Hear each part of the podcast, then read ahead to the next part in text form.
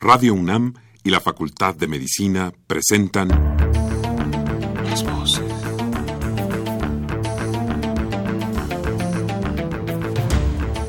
Voces. Las voces. Las voces. Voces. Las voces de la salud. Reflexión y análisis de las ciencias médicas. Acompáñenos.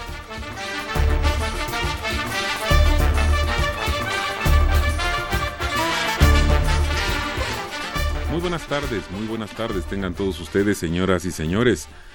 La Facultad de Medicina de la Universidad Nacional Autónoma de México y Radio UNAM les dan la más cordial de las bienvenidas a su programa Las Voces de la Salud. Soy Alejandro Godoy. El día de hoy tenemos un tema muy interesante, a mi juicio. Ojalá que usted comparta esta idea conmigo. Vamos a hablar de urología ginecológica. Y para ello se encuentra con nosotros el día de hoy la doctora Janet Marín Méndez. Muy buenas tardes, doctora. ¿Cómo se encuentra? Muy buenas tardes. Muy bien, gracias.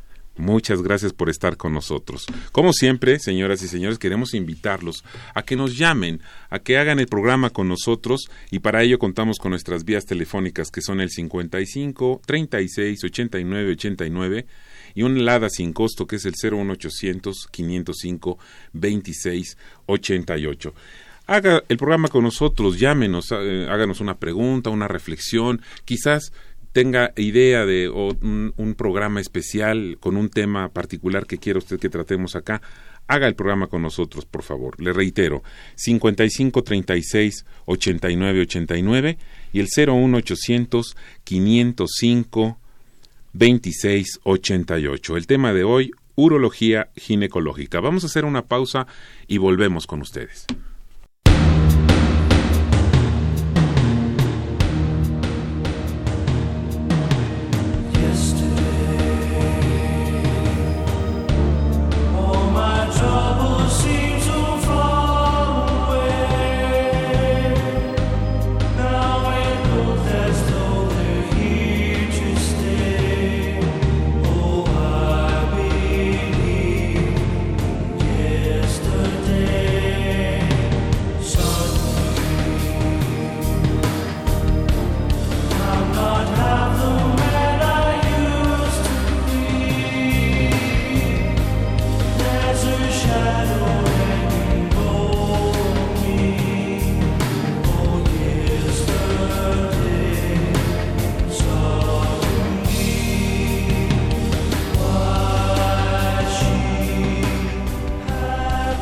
Ya estamos de nuevo con ustedes, señoras y señores, en nuestro programa, eh, disfrutando esta música de los Beatles, ahora en esta versión de cantos gregorianos que ha preparado nuestra producción. Doctora, ¿qué le parece la música? ¿Le gustó?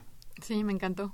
Qué bueno, pues tengo mucho gusto en presentar a ustedes de manera formal a la doctora Janet Marín Méndez, quien es médico cirujano por eh, la Benemérita Autónoma Benemérita Universidad Autónoma de Puebla, la UAP, y tiene una especialidad en ginecología por la Universidad de San Luis.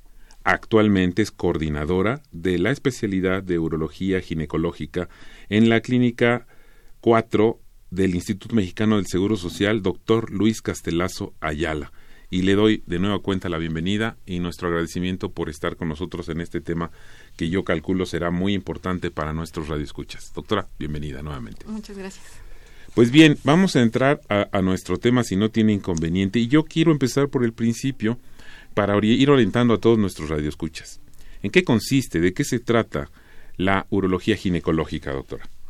Bueno, la urología ginecológica es una rama de la ginecología que se, especializa, que se especializa en estudiar eh, la disfunción del piso pélvico, femenino, obviamente, es decir, aquellas disfunciones que puede presentar la mujer en alguna etapa de la vida, que se relaciona directamente pues con los órganos intrapélvicos, que a su vez están relacionados con la vagina. Básicamente, ¿y qué enfermedades este, pueden desprenderse de esta explicación? Y me gustaría, si no tiene inconveniente, que nos explicara un poquito en este dibujo, que pudiéramos hacer un dibujo radiofónico, en qué consiste ¿Dónde está este piso pélvico, por favor? Bueno, si nosotros nos imaginamos o pudiéramos definir el piso pélvico, es una estructura que está compuesta de diferentes componentes, músculos, ligamentos, que van a dar soporte a los órganos intrapélvicos, es decir, vejiga, útero y recto en la mujer. Todos estos componentes hacen que estos órganos permanezcan en su lugar. Cuando algunos de estos componentes pierden su función, permiten que estos órganos salgan a través de la vagina, provocando prolapso de órganos pélvicos, que es como nosotros le llamamos en el ámbito médico. Muchas veces la paciente lo refiere como que se cayó la vejiga, que se cayó la matriz, y esto a su vez también puede, o otra patología que estudia la urología ginecológica es la incontinencia urinaria en sus diferentes tipos, el prolapso como lo acabo de mencionar, la incontinencia fecal, una parte de disfunción sexual y este incluye también el síndrome geniturinario de la mujer, que incluye un poquito lo que es la resequedad vaginal. También ve la parte de las fístulas eh, geniturinarias, algunas otras cuestiones más particulares como divertículos suburetrales, quistes suburetrales, es decir, toda esta cuestión que está relacionada con el piso pélvico en la mujer. Y que como nos dice, las mujeres lo refieren como, como coloquialmente eh, que se cayó o, o, como, ¿de qué otra manera se refiere esto? ¿Nos puede ir explicando quizás poco a poco cada una de ellas, por favor? Sí, bueno, el prolapso de órganos pélvicos, como lo acabo de mencionar, es la protrusión de una o más paredes vaginales. Si nosotros nos pudiéramos imaginar a la vagina, es una cavidad que está en relación por arriba con la vejiga, en el fondo con el útero, que coloquialmente se conoce como matriz, y en la pared posterior con el recto. Entonces, cuando estas estructuras pierden su soporte, hacen que a través de la vagina se salga. Y entonces es cuando la paciente refiere como una sensación de bulto en sus genitales. Eso es. Ya dependerá de la exploración a qué, cuál es el contenido de este bulto. Porque como menciono, puede ser como la, tanto la vejiga como la matriz o incluso el recto. Pueden ser las tres al mismo tiempo.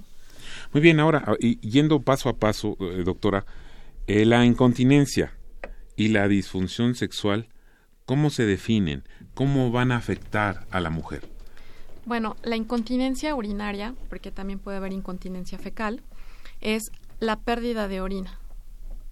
Puede ser de varios tipos y generalmente afectan la calidad de vida de la paciente.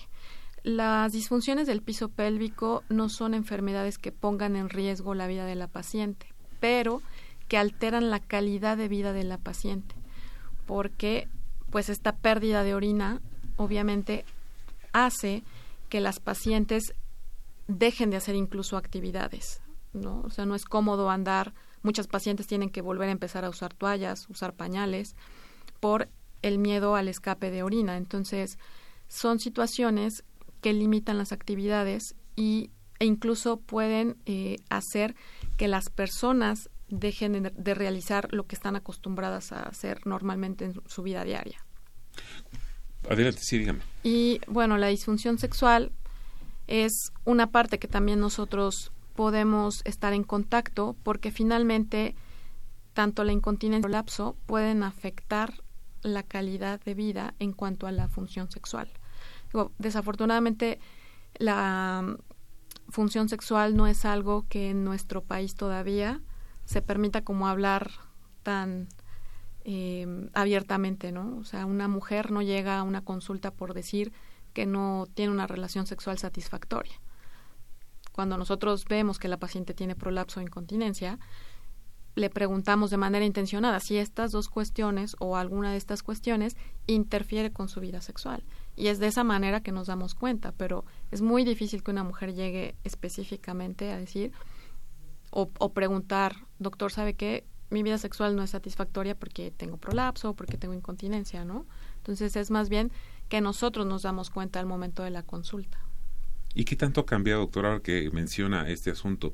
Eh, en su experiencia, antes eh, era más difícil que se comentara estos temas, ¿así ha cambiado ahora con los medios de comunicación, con más información, o sigue siendo realmente complicado que las pacientes que acuden con estos padecimientos o cualquier otro que nos ha mencionado, eh, sea difícil, sea más difícil poder expresar pues que se trata de un problema sexual, que, no tienen una buena relación y que la propia mm, falta o carencia de una buena relación sexual eh, vayan vayan afectando su vida cotidiana, eh, su vida en el trabajo, su vida en el transporte, la vida normal de, de una persona.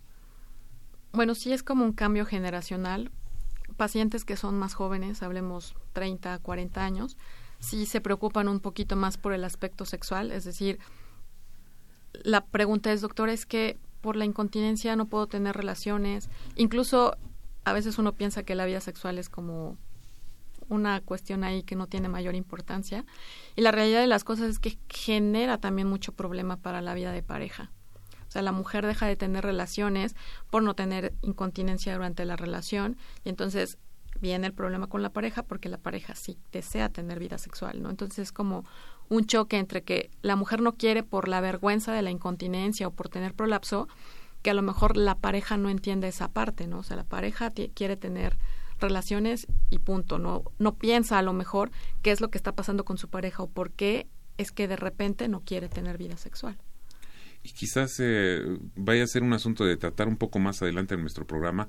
Eh, le tengo por ahí una pregunta reservada en cuanto a la multidisciplinariedad de este, de este problema, es decir, qué otros profesionales pueden atender o atienden eh, de manera conjunta un problema como este. Yo les quiero reiterar a todos nuestros radioescuchas nuestras vías telefónicas para que se comuniquen con nosotros. Si usted tiene una pregunta, alguna duda, algo que nos quiera comentar, por favor, no dude en hacerlo. Nuestras vías telefónicas son el 55 36 89 89 55 36 89 89 y un LADA sin costo que es el 01 800 505 26 88. Ahora bien, doctora Marín, ¿por qué se piensa que estos problemas son problemas de edad? ¿Hay alguna relación específica con, eh, con la edad o se puede presentar a cualquier edad? ¿Nos puede comentar esto, por favor? Sí, claro. Generalmente y sobre todo hablando de prolapso, de órganos pélvicos y de incontinencia urinaria, tiene que ver por la edad de presentación el prolapso de órganos pélvicos es una patología que se puede presentar a partir de los 40, 50 años. Entonces, obviamente, empiezan a ver todos estos cambios en una mujer que lo pueden ir relacionando y decir, ah, bueno, pues me pasa porque ya soy mayor, ¿no? O sea, mucha gente dice, pues se me escapa la orina, pero es normal, ¿no, doctora? No piensan que esto sea algo que no debe de suceder a pesar de que ya sea un adulto mayor. O sea, lo mismo pasa con, con el prolapso. Ah, bueno, pues se me cayó la vejiga, pero pues yo creo que es normal porque ya estoy viejita, ¿no? Así dicen las pacientes. Entonces, no el que una mujer llegue a una edad adulta mayor significa o tiene que ser igual a que tenga incontinencia o tenga prolapso. Si presenta alguna de estas dos disfunciones, algo está sucediendo y pues necesitan acudir a un médico para recibir el tratamiento adecuado qué bueno que nos comenta esto. Finalmente no es no es la edad lo que hace normal una enfermedad. No. Eh, eh, esta enfermedad en particular, quizás con la edad haya enfermedades que son asociadas a la edad. Esta en particular no lo es y de ahí la orientación tan importante que nos pueda aportar en este programa Las Voces de la Salud, justamente para orientar a nuestra a nuestros radioescuchas, en este caso a nuestras radioescuchas en este asunto. Yo he escuchado alguna vez, doctora, eh, el término de incontinencia urinaria de urgencia y, quisiera yo que usted nos orientara, despejara en qué consiste específicamente este término. ¿Nos puede comentar? Sí, claro. La incontinencia urinaria de urgencia es la pérdida urinaria que está relacionada con el deseo inminente de ir a orinar. Es decir, la paciente tiene el deseo de orinar y en ese instante tiene que acudir a un baño porque si no, entonces tiene un episodio de incontinencia. Eso es muy importante porque muchas veces las pacientes confunden los síntomas o los tipos de incontinencia. Y obviamente al ser diferentes tipos de incontinencia, los tratamientos son diferentes. Entonces, sí es muy importante relacionar o que la paciente vea en qué momento es que estoy perdiendo orina. Tengo el deseo de orinar y es que no alcanzo a llegar al baño. Doctora, tengo ganas de orinar y ya me voy a sentar y se me salió la orina. ¿no? Esa es incontinencia de urgencia.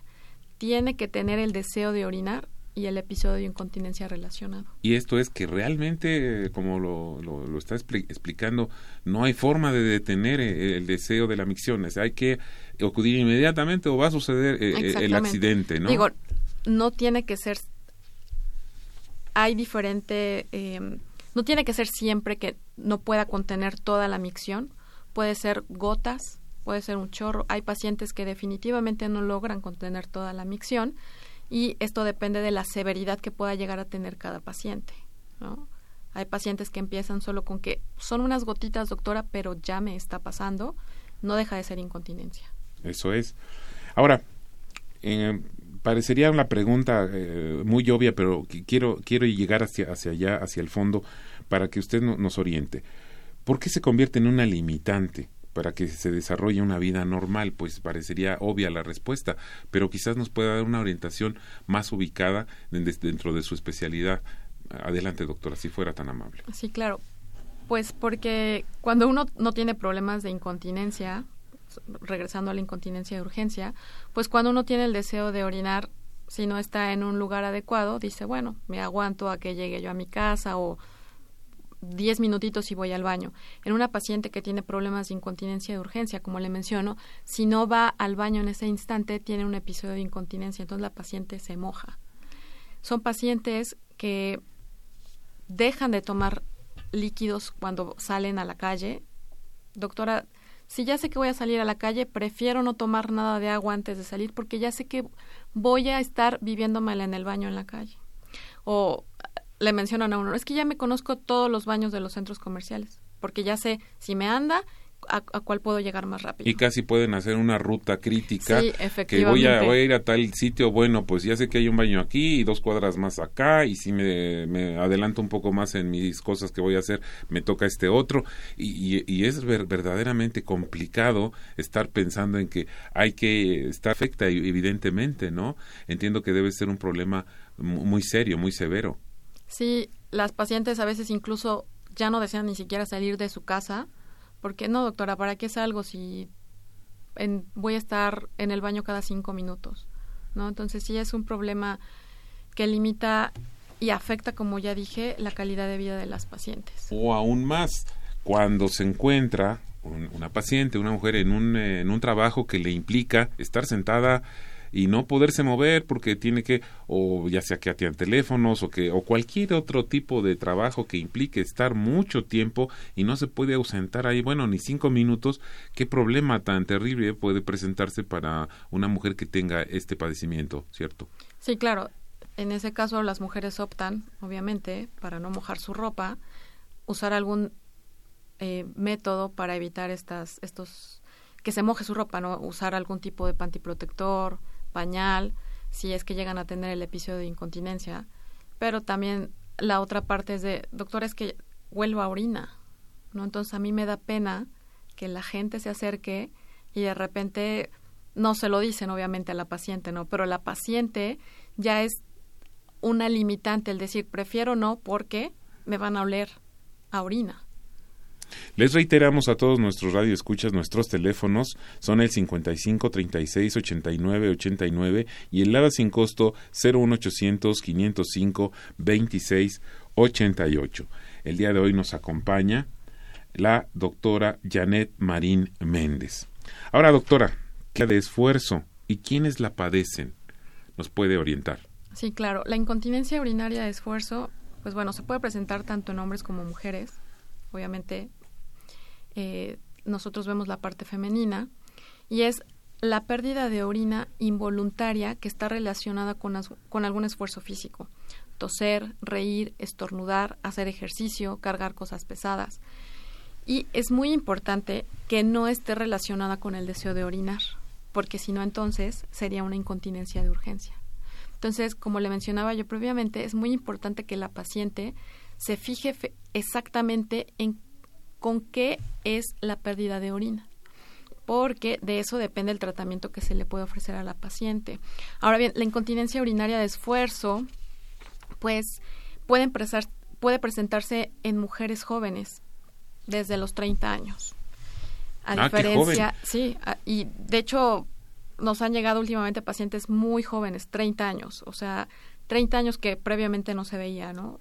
No se veía. ¿Y, y hay alguna, ah, perdón que haga esta pausa, ¿hay algún ¿Hay algún motivo especial o han denotado por qué cada vez este, personas, mujeres más jóvenes están acudiendo con este padecimiento, doctora? ¿Tienen alguna idea?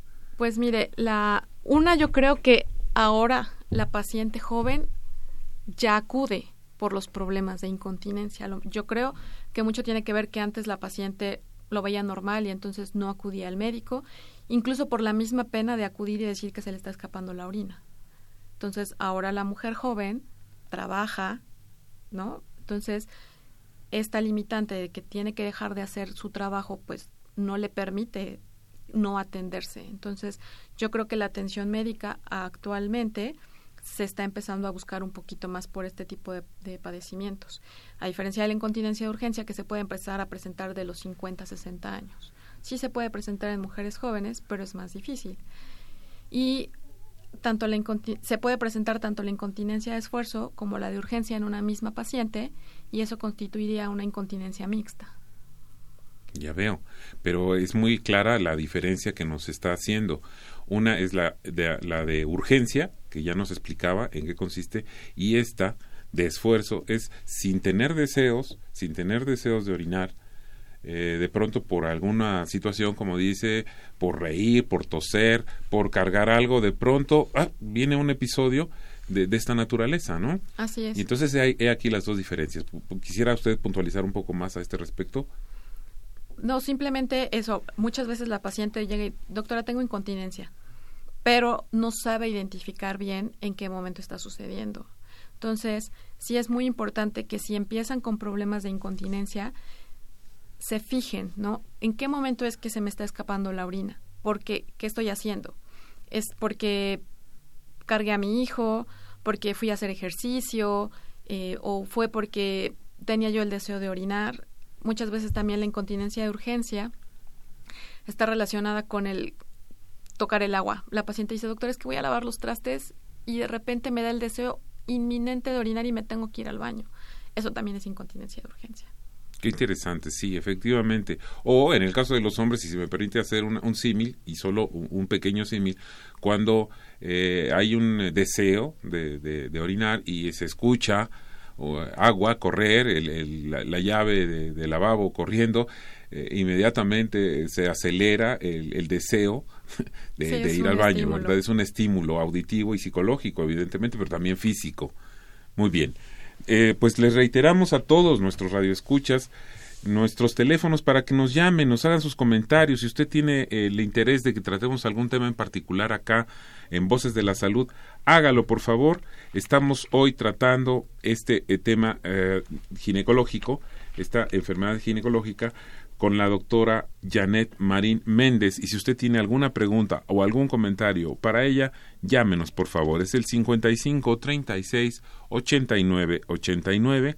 Repito, 55 36 89 89 y el LADA sin costo 01800 505 26 88. Vamos a hacer una breve pausa en este momento y continuaremos charlando con nuestra invitada de esta tarde. Adelante, por favor.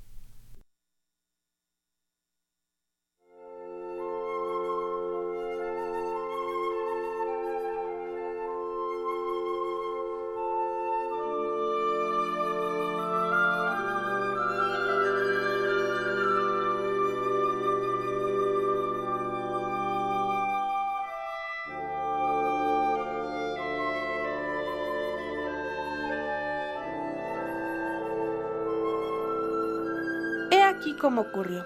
Una mujer no había tenido hijos y se creía estéril porque había pasado ya de la cuarentena. Un día, sus menstruos cesaron y, atemorizada, acudió a la casa de la vida preguntándose si un mal espíritu había penetrado a ella emponzoñando su cuerpo. Como está prescrito, tomé unos granos de trigo y los hundí en la tierra. Regué algunos granos con agua del Nilo y los otros con orina de la mujer Puse todo aquello al sol y le dije a la mujer que volviese a pasar al cabo de algunos días. Cuando vino, los granos habían germinado.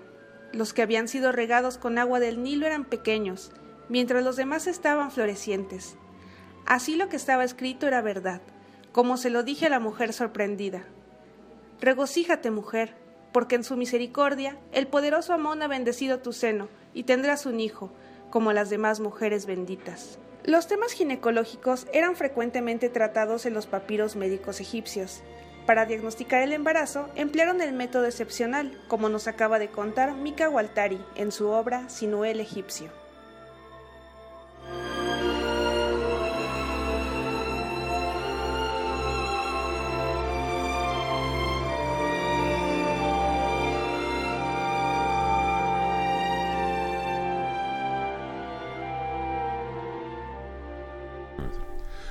Volvemos con ustedes, nos encontramos con la doctora Janet Marín Méndez esta tarde en Las Voces de la Salud y acabamos de escuchar este fragmento que para mí es delicioso por su historia en de este libro tan exquisito que es Sinoe el egipcio. Eh, quisiera hacer algún comentario sobre la cápsula que escuchamos, doctora. ¿Qué le pareció? ¿Le, no, ¿No le parece eh, fabuloso que ya haya tanto registro desde la época de los egipcios de, esta, de, estas, de estos padecimientos?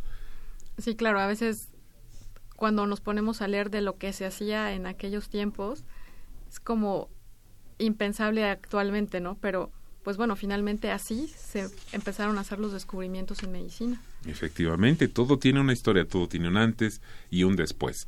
Y ahora, en este momento, Reiteramos a nuestros radioescuchas que si gustan llamarnos es el momento, estamos a la mitad de nuestro programa, quizás usted tiene alguna duda, alguna pregunta, es el momento de que nos pueda llamar para poder sacar sus preguntas al aire. Nuestros teléfonos son el 55 36 89 89 y el LADA sin costo 01800 505 26 88. Doctora Marín, estábamos con este asunto de la incontinencia. ¿La incontinencia es estable? ¿Es variable? ¿Cómo, cómo, cómo sucede este, esta, esta situación? Bueno, la incontinencia urinaria eh, tiene tratamiento y depende de qué tipo de incontinencia tenga la paciente. Generalmente el tratamiento de la incontinencia es de la incontinencia de esfuerzo es quirúrgico pero también depende mucho de la severidad de la incontinencia. Hay pacientes que la incontinencia apenas es a grandes esfuerzos y las pérdidas llegan a ser ocasionales. Entonces, pues realmente eso no llega a afectar todavía la calidad de vida de la paciente. Sin embargo, generalmente el tratamiento de las incontinencias, pues bueno, va por etapas, ¿no? Entonces, la primera línea de tratamiento para ambas incontinencias generalmente es modificar el estilo de vida, que consiste en evitar ciertos alimentos que pueden ser irritantes vesicales. Disminuir de peso es muy importante. Todo el sobrepeso que tenemos afecta o se refleja sobre el piso pélvico. Entonces, esto condiciona o que aumente la severidad de la incontinencia si es que ya existe, o que el prolapso, que también ya puede existir, avance. Incluso se ha encontrado que las pacientes que logran bajar de peso, cuando la severidad de la incontinencia es leve, la, incontinencia se quita, ¿no? desaparece, por así decirlo. Y esto en particular tiene que ver con que se está presionando la vejiga con este sobrepeso. O sea, me estoy imaginando que eh, la vejiga tiene su espacio y su lugar de manera natural, como todos nuestros órganos. Pero que claro, el sobrepeso que no estaba destinado a estar allí, está recargando y entre más sobrepeso, pues más recarga. Y esto tiene que ver con que, pues, al presionar esta bolsa que se, que se inflama, que naturalmente está para almacenar este líquido, si se presiona, pues va a salir. Así es. Sería, sería comparable, si me lo permite, hacer sí, esta. Es como, sí es importante solamente hacer también una diferencia, que la vejiga caída, como le, ¿Cómo se llama coloquialmente? Se llama coloquialmente. Sí no es la causa de la incontinencia, ni de esfuerzo ni de urgencia. La gran mayoría de las pacientes piensan que tener la vejiga caída es igual a incontinencia. O muchas veces llegan diciendo, doctora, tengo incontinencia, lo más seguro es que tenga mi vejiga caída. Entonces, no es la causa de la incontinencia. La toda la presión que se ejerce sobre el piso pélvico sí, sí está relacionada con la incontinencia porque la uretra, que es el tubito por donde orinamos, mantiene cierta presión, es decir, tiene que estar cerrado ante cierta presión que se ejerce sobre la vejiga. Ya, claro. Entonces, cuando se aumenta esa presión sobre la vejiga, la uretra puede ser no o no tener la misma capacidad. No tiene la misma resistencia para, para, soportar, para soportar esa presión, presión, que, como usted menciona, no debería existir. Es una causa es una causa. De ahí la importancia, la relevancia de atender el sobrepeso, no solo para la incontinencia, sino para cuántos otros padecimientos. Para muchísimas otras cuestiones. Así es que bueno, pues aquí la recomendación nuevamente, si me lo permite hacer esta pequeña pausa para decirle a todos nuestros radioescuchas que el sobrepeso no ayuda en nada. y claro, viviendo en un país y en un, eh, en un lugar donde la comida, la comida que, que, nos fascina y que es deliciosa y que es patrimonio de la, de la humanidad, la comida mexicana. Pero también la comida mexicana pues tiende a, tener muchas, muchas deficiencias en cuanto al orden de la, la nutrición. Y me refiero al exceso, ¿no? Siempre es el exceso, porque igual se puede comer un mole, ¿verdad? Que puede contener muchísimas calorías, pero de cuando en cuando es la, es la, la mm, el espacio y, la, y la, las cantidades, ¿no? La prudencia en la alimentación. Así es que hay que vigilar nuestro peso a todos nuestros radioescuchas, que le reiteramos, por cierto, nuestros teléfonos. Si usted tiene alguna pregunta, por favor, no duden en hacerlo. 55 36 89 89 y el LADA sin costos 01800 505 26 88. Ahora, pasando a este tema, doctora. ¿Qué nos puede decir sobre la disfunción sexual en la mujer? ¿Cómo se presenta y cómo se diagnostica? Bueno, la disfunción sexual es una alteración en la función sexual, es decir, algo está sucediendo que la mujer no está siendo capaz de tener una relación sexual placentera.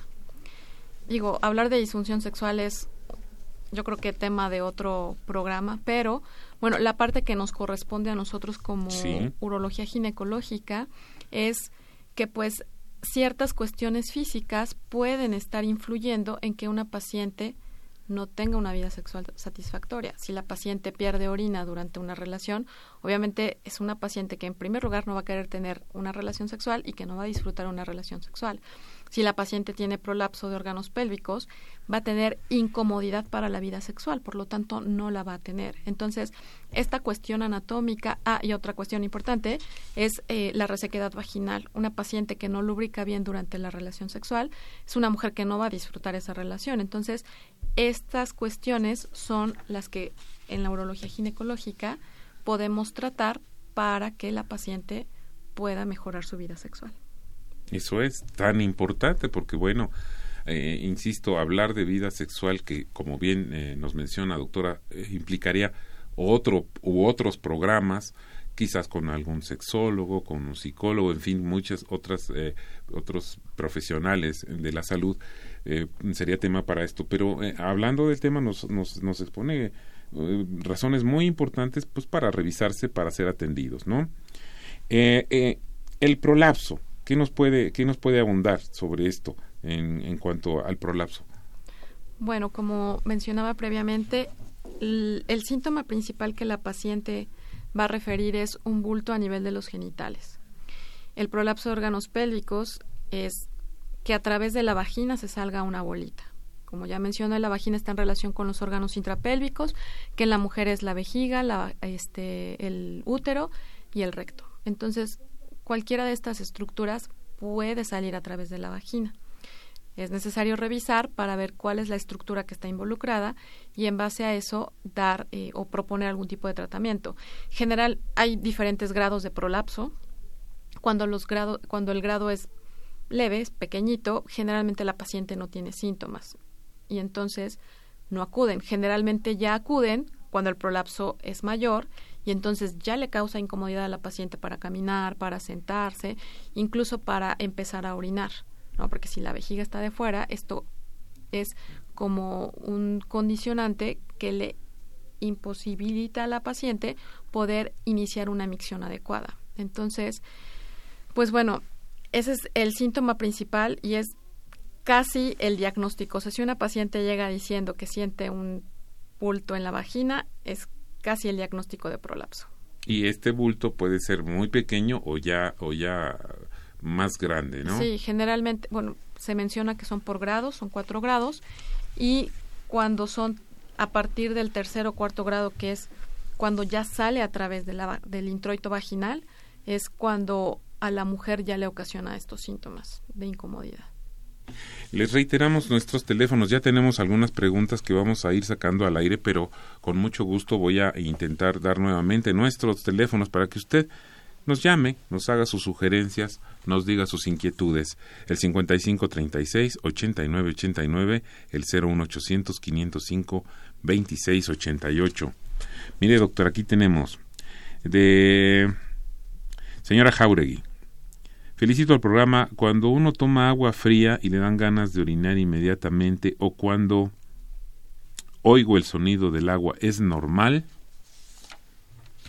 Bueno, más que el agua que esté fría tiene que ver con la cantidad de líquidos que está ingiriendo y si realmente ya hay algún problema de contractilidad de la vejiga. Si no, no es como algo anormal, vaya. Ya, la señora Berta Aguirre. No llego al baño. Siempre casi que voy corriendo. Eh, si estoy sentada, no tengo ganas de orinar. Solo cuando camino me operaron la vejiga. ¿Qué nos puede, la vejiga, qué nos puede orientar al respecto, doctora? Ah, pues ahí habría que estudiar alguna otra situación de disfunción del vaciamiento. Digo, si está teniendo el deseo inminente de ir a orinar y tiene pérdidas, eso como ya habíamos mencionado es incontinencia.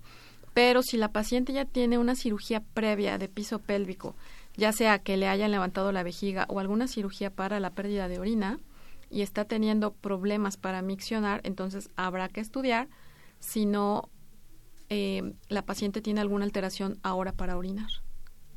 Muy bien, tenemos muchas llamadas. Gracias por estarnos escuchando. Gracias por hacer sus llamadas. La señora Graciela Castro.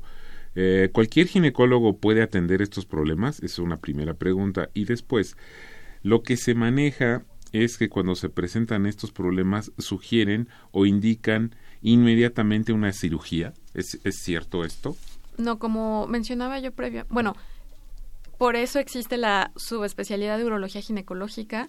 El ginecólogo sí puede ser el médico de primer contacto, que puede empezar, como ya había mencionado, la primera línea de tratamiento, que se conoce como terapia conductual. Y no, definitivamente, incluso la incontinencia urinaria de, urgencia no tiene tratamiento quirúrgico. O sea, es la terapia conductual el tratamiento farmacológico, pero no, definitivamente no, no es de primera línea un procedimiento quirúrgico. Y nos decía también la señora Castro que si cualquier ginecólogo puede atender estos problemas. De preferencia tiene que ser un subespecialista en urología ginecológica. Sí claro, puede. claro que para esto pues hay que llegar primero allá, ¿no? Y, evidentemente habrá que seguir un camino. Necesariamente hay que seguir un camino, ¿no? uno va con el médico, mm, su médico de confianza puede ser un médico general que seguramente le dirá, bueno, este problema lo tiene que tratar un especialista y este, a su vez, muy probablemente ya lo la difieran a un, a un especialista específico o a un subespecialista, ¿cierto? Bien, continuamos con nuestras preguntas. ¿Qué recomendaciones nos puede dar para la salida de orina? ¿Cómo le hacemos para evitarla? ¿Por qué, por ejemplo, ya no quiero tomar agua eh, incluso cuando voy a dormir. Y esto nos lo pregunta la señora María de Los Ángeles Sánchez. Bueno, en primer lugar es importante saber en qué momento está habiendo esta pérdida de orina, porque como mencioné previamente, no es lo mismo tener una incontinencia de urgencia, una incontinencia de esfuerzo. Y existe alguna otra cosa que se llama, que puede ser una vejiga hiperactiva, que la paciente puede orinar más de seis, siete veces en el día e incluso orinar en la noche. No es normal que una paciente se levante a orinar en la noche. Entonces, ahí también habrá que estudiar porque probablemente sí tenga algún problema ahí de o de incontinencia de urgencia o incluso de vejiga hiperactiva. Claro. Voy a pasar esta llamada del, del señor Fernando Cetina que nos recomienda nos recomienda dar o tener un programa especial para problemas de urología masculina. Por supuesto que tomamos la, la sugerencia para la producción y seguramente tendremos próximamente un, un, programa específicamente para problemas de urología masculina. El día de hoy es problemas de, eh, de urología ginecológica, evidentemente para mujeres. Eh, la señora Yolanda Carreón nos puede proporcionar a cómo contactarla, quizás algún correo electrónico o un teléfono. Lo, lo damos enseguida cuando usted nos lo indique, nada más hay que recordarlo. También nos habla Rodrigo Fuentes y dice, uretritis y cistitis, eh, ¿cómo están relacionadas, cómo se relacionan estos padecimientos con los problemas en mujeres mayores de 60 años y que si existe algún tratamiento? Sí, claro, esa es una pregunta muy importante. En las mujeres posmenopáusicas, es decir, que ya dejaron de tener su menstruación, existe una cuestión muy importante que es la atrofia genital, es decir, la resequedad vaginal. Muchas veces este grupo de pacientes son pacientes que han tomado antibióticos o eh, tratamientos durante muchos años pensando que son cuadros de cistitis, cuando realmente lo que tiene la paciente es esa resequedad vaginal que simula síntomas como de alguna infección. Entonces, es muy importante ver si eh, realmente se están teniendo estos cuadros infecciosos en la orina o realmente a lo mejor lo que la paciente tiene es solamente atrofia genital, que el tratamiento es totalmente diferente, no consiste en un antibiótico. Y en todo caso, este, mm, sugiéranos, hay que ir al médico. Efectivamente. Cuando usted tiene un problema, hay que acudir con su médico, con su médico de confianza, con su médico familiar, con su médico general, el médico del consultorio, al médico de un hospital. Hay que acudir cuando tenga un problema y ahí será derivada informada de cuál es su problema. Les reiteramos nuestros teléfonos, contamos todavía con algunos minutos para recibir sus llamadas del 5536 8989, el LADA sin costo 01800 505 2688. Doctora Marín, ¿por qué eh, la disfunción sexual se debe abordar desde un enfoque multidisciplinario? ¿Cuántos intervienen? ¿Quiénes intervienen? Sexólogo, psicólogo, mm, en nuestra parte, como había mencionado previamente, para ver que no hay alguna alteración anatómica que esté condicionando ahí un factor para la disfunción sexual. Eh, la respuesta sexual femenina es muy compleja, ¿no? Entonces, desde la cuestión cultural es importante porque muchas veces o anteriormente, ¿no? Se veía como la relación sexual solamente con fines de tener hijos. Reproductivos. No, no se veía como algo que le pudiera causar placer a una mujer. Entonces, desde esta cuestión psicológica, cultural, muchas pacientes pueden tener problemas para su vida sexual. Digo, como, como mencioné previamente, la parte que a nosotros nos toca es ver que no haya ninguna condición anatómica que pueda interferir para que una paciente pueda tener una vida sexual plena. Y quizás de un problema que puede ser atendido hasta cierto punto, si me lo permite, de manera relativamente sencilla, nos puede provocar, le puede provocar a una mujer, sea casada o no, sea joven o no, problemas tremendos porque su vida sexual es activa y puede desactivarse esa vida sexual por un problema como este y con, con todo lo que conlleve, ¿no? La, la pérdida de una pareja, los problemas familiares, etcétera y etcétera. De aquí se desprende que por eso un sexólogo, un psicólogo, incluso un psiquiatra, muchos profesionales de la salud pueden intervenir de manera multidisciplinaria, ¿cierto? Así es. Una cuestión importante es que se menciona que para que sea una disfunción la paciente lo tiene que interpretar como un problema. Y muchas veces la paciente ni siquiera lo considera como algo importante, ¿no?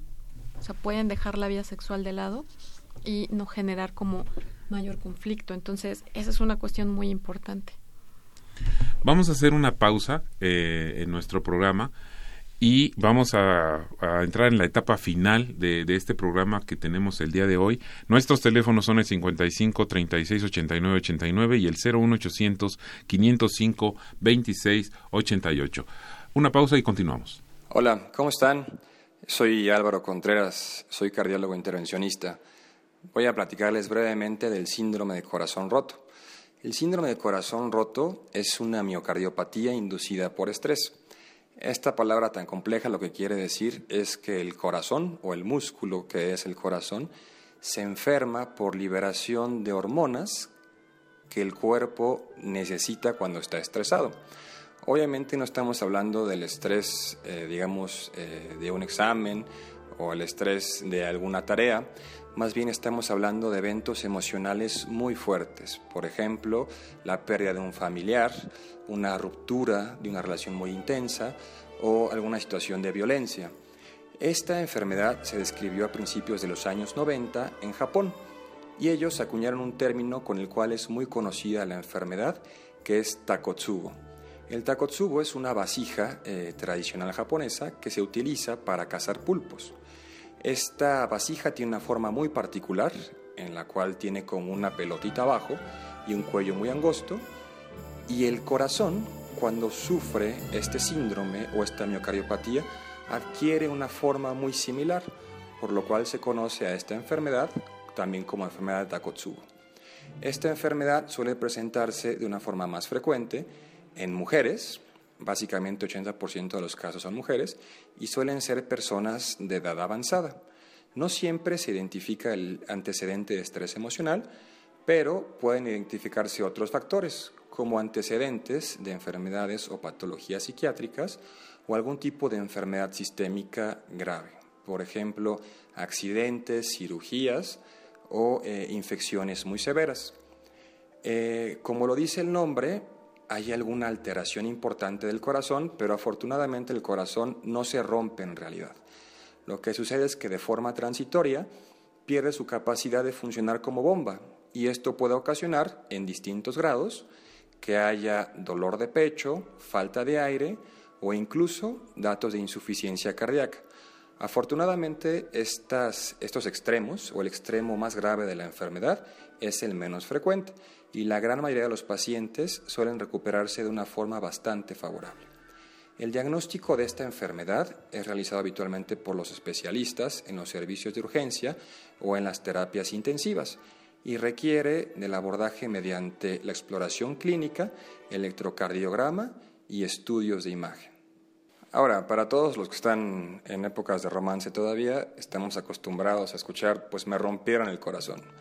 Sí duele, sí, sí llega a preocupar, incluso uno se siente muy mal, pero afortunadamente no estamos en el contexto de esta enfermedad. Obviamente el preocuparse demasiado y el sufrir las cosas no les va a traer nada bueno. Tómense las cosas con calma y van a ver que poco a poco todo se acaba por resolver.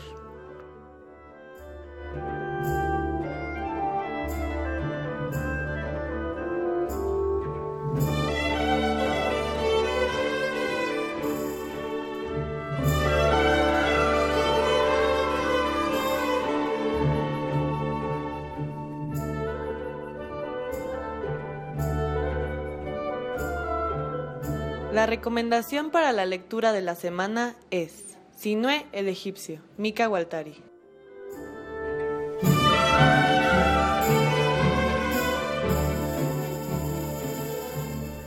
Volvemos en vivo con nuestra invitada, la doctora Janet Marín Méndez, quien está tratando con nosotros el día de hoy el tema de urología ginecológica y tenemos muchas preguntas. Ojalá que podamos darle salida a todas ellas. Muchísimas gracias por su participación. El señor José Rodríguez pregunta, cuando toma medio litro de agua, pasan unos 20 minutos inmediatamente le dan ganas de orinar. ¿Qué tengo que, me lo tengo que tomar con más calma o qué debo hacer? ¿Alguna recomendación? Bueno, hay que contar más bien si está viendo si hay urgencia urinaria solamente o está llegando a tener episodios de incontinencia urinaria de urgencia si es así, lo recomendable es que no se ingiera más allá de litro y medio de líquidos ya contando alimentos. El señor, no, la señora Margarita González, eh, dice que desde hace 20 años tiene incontinencia. ¿Qué tratamiento le recomienda? Ella parece que tiene fibromalgia y obesidad. Bueno, como he mencionado previamente, es muy importante ver qué tipo de incontinencia es la que usted tiene, porque de eso depende el tipo de tratamiento. Y pues es importante bajar de peso. Muy bien. Em, Eh, tenemos otra pregunta. Cuando operan de la vejiga, dicen que dura eh, por cierto tiempo la operación. ¿Esto es cierto? ¿Cuánto tiempo dura? ¿Qué tratamiento hay para una vejiga hiperactiva? Ok, el que se levante la vejiga significa que la paciente tiene prolapso. Entonces, como mencioné, la vejiga se cayó. Em, existe, o bueno, el problema de la cirugía de prolapsos, de prolapso de órganos pélvicos es que puede tener hasta un 30% de recidiva, es decir, que se vuelva a caer.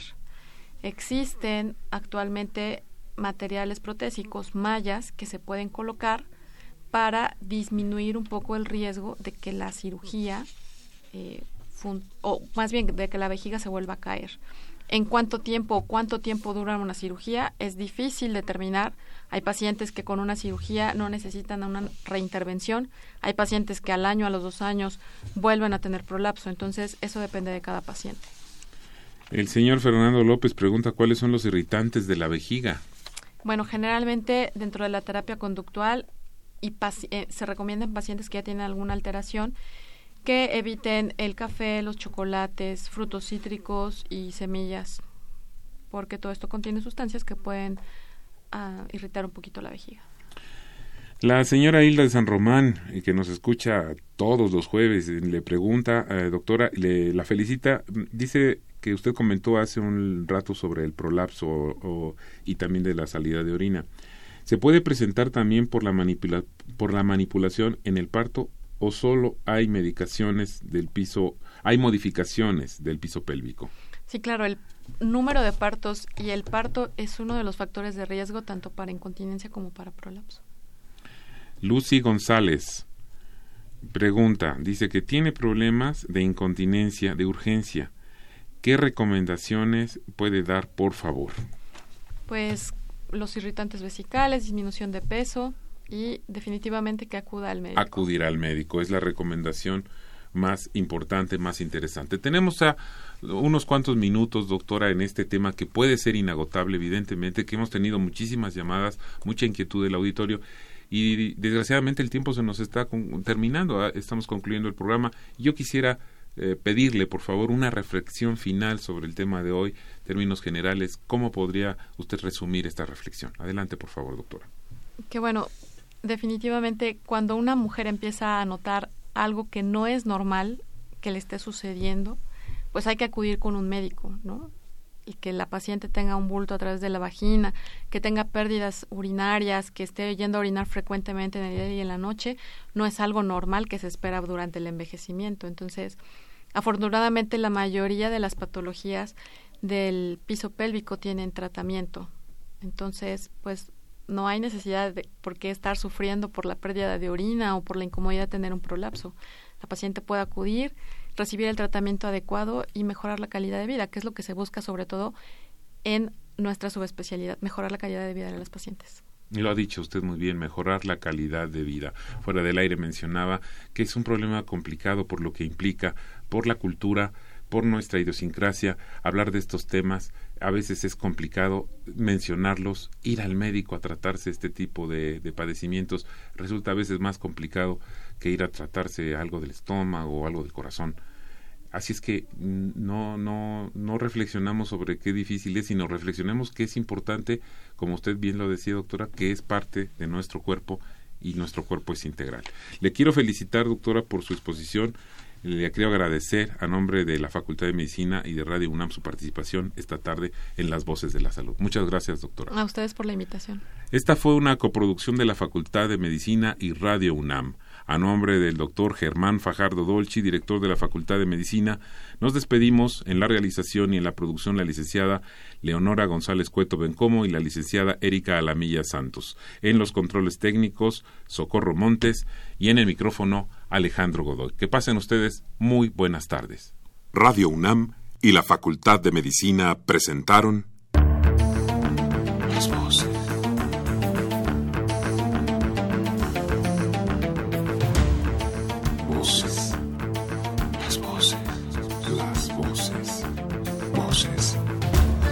Las voces de la salud. Reflexión y análisis de las ciencias médicas.